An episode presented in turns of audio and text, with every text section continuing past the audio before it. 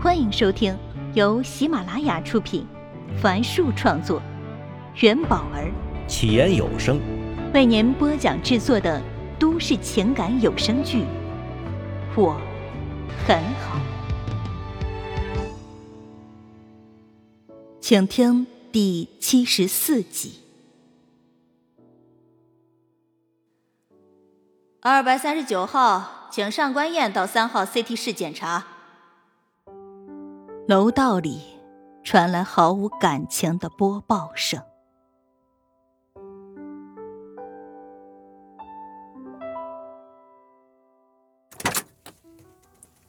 下了楼，顾城急忙启动汽车，却把档位不小心挂在了倒档上。幸亏及时踩住刹车，否则这辆银色宝马三系车的屁股就要撞上停车场边上的路灯柱了。随后，汽车一鼓作气，快速的驶出了医院。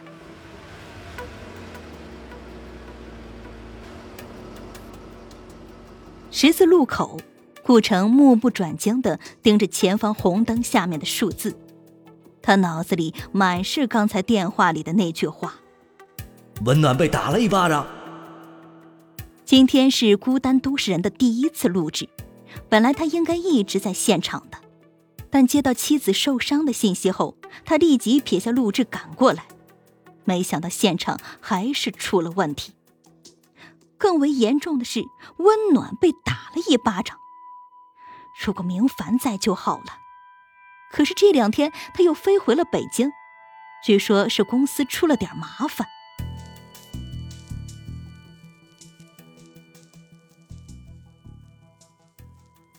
上官燕刚走出 CT 室，一个坐在轮椅上的女人就被推了进去。伤口又有些疼了。负责检查的医生让她两个小时后来取检测报告。她坐回原先的位置上，想起刚才丈夫接电话的模样，手不自觉的抓了一下自己的腿。记得丈夫听到“温暖”两个字时，都激动的站起来了。他脸上无比震惊，随后又变得很心疼，甚至还夹杂着一丝丝的恐惧。温暖被打了一巴掌，他就这个样子。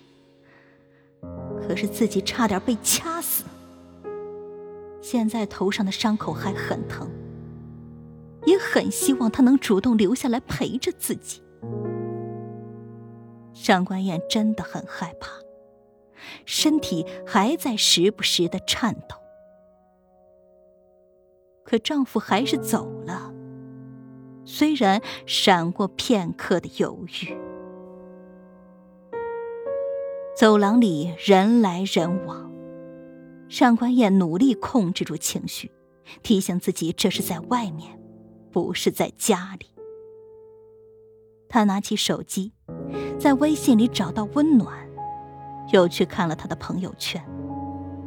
这次他意外的看到昨日温暖新发的朋友圈里有人留言，那人是顾城的同事。去年顾城带着上官燕参加过电视台里的同事聚会，因此互相加了微信。思索片刻后。他给这人发去信息，问拍摄现场现在怎么样了。那个人很快回复他道：“我不知道啊，顾导不是辞职去了新公司吗？”顾城辞职了，自己怎么不知道？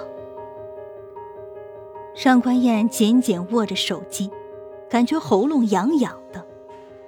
他战战兢兢的打了几个字。温暖也辞职了。很快，手机又收到了回复。是呀，他们一起辞职的，去了一家新的综艺公司。手机从上官燕的指尖滑落，掉到了地上。她怔怔的坐着，直到保洁阿姨捡起手机交到她手上。只是巧合，不是说无巧不成书吗？但为什么换工作那么大的事儿都没跟他说？不过自己找了中介的工作，不是也没跟他说？上官燕一直为丈夫找着借口，但心情却如过山车般上上下下。一会儿陷入巨大的悲痛中，一会儿又觉得一切都可以解释。就在这样反反复复的煎熬中，她终于等到了 CT 报告书，一切正常。不过，这并没有缓和上官燕内心的痛苦。她甚至恶毒的诅咒自己。要是脑震荡可以让人忘记这些不快乐，他情愿自己脑震荡。随后，他觉得自己疯了。刚刚的 CT 报告将他排除在脑震荡病人之列，瞬间他感觉自己就是一个病人，而且全身都是病。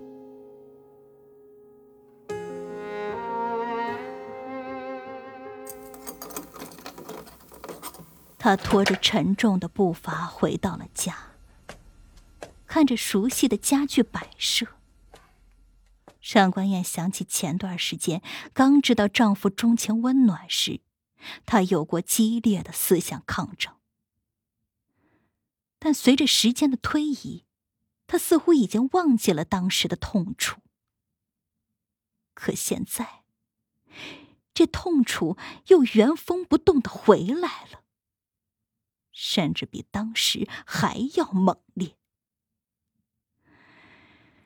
在这三十五年的生命里，他第一次明白，这些痛苦是无法逃避的。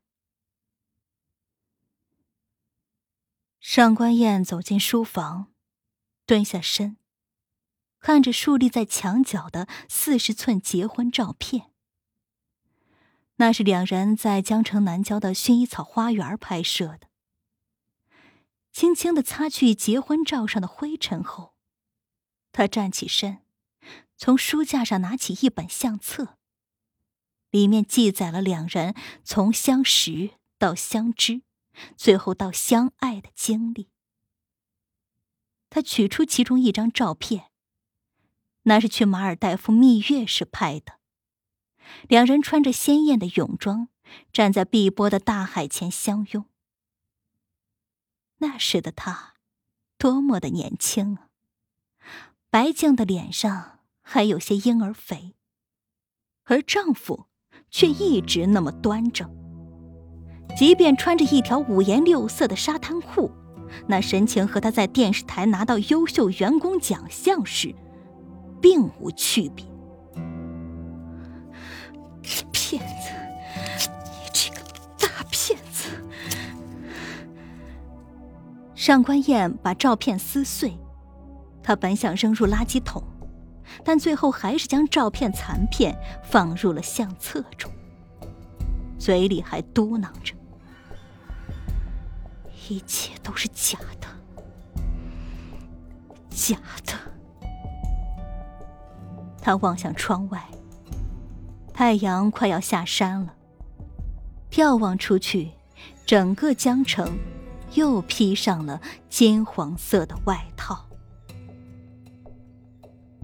上官燕走回客厅，坐到沙发上的一瞬间，她做了一个决定。她先给父亲打去电话，请求他今天帮忙带笑笑一个晚上，他晚些时候。会去接。上官父毫不犹豫的同意了，然后他又打开手机的外卖软件，找到陈静之前一直赞不绝口的一家中餐厅，点了几道家常菜。做完这些，他扔下手机，颓败的躺在沙发上，倦意袭来，很快就昏昏沉沉的睡去了。不知过了多久，迷迷糊糊中，他听到了开门声。睁开眼，天已经暗了，屋子里也漆黑一片。借着楼道里的灯光，他看到顾城一进屋就去开灯，但按了两下，灯都没亮。他还疑惑的嘟囔了一句：“是不是停电了？”然后朝卧室走去。他没发现躺在沙发上的妻子。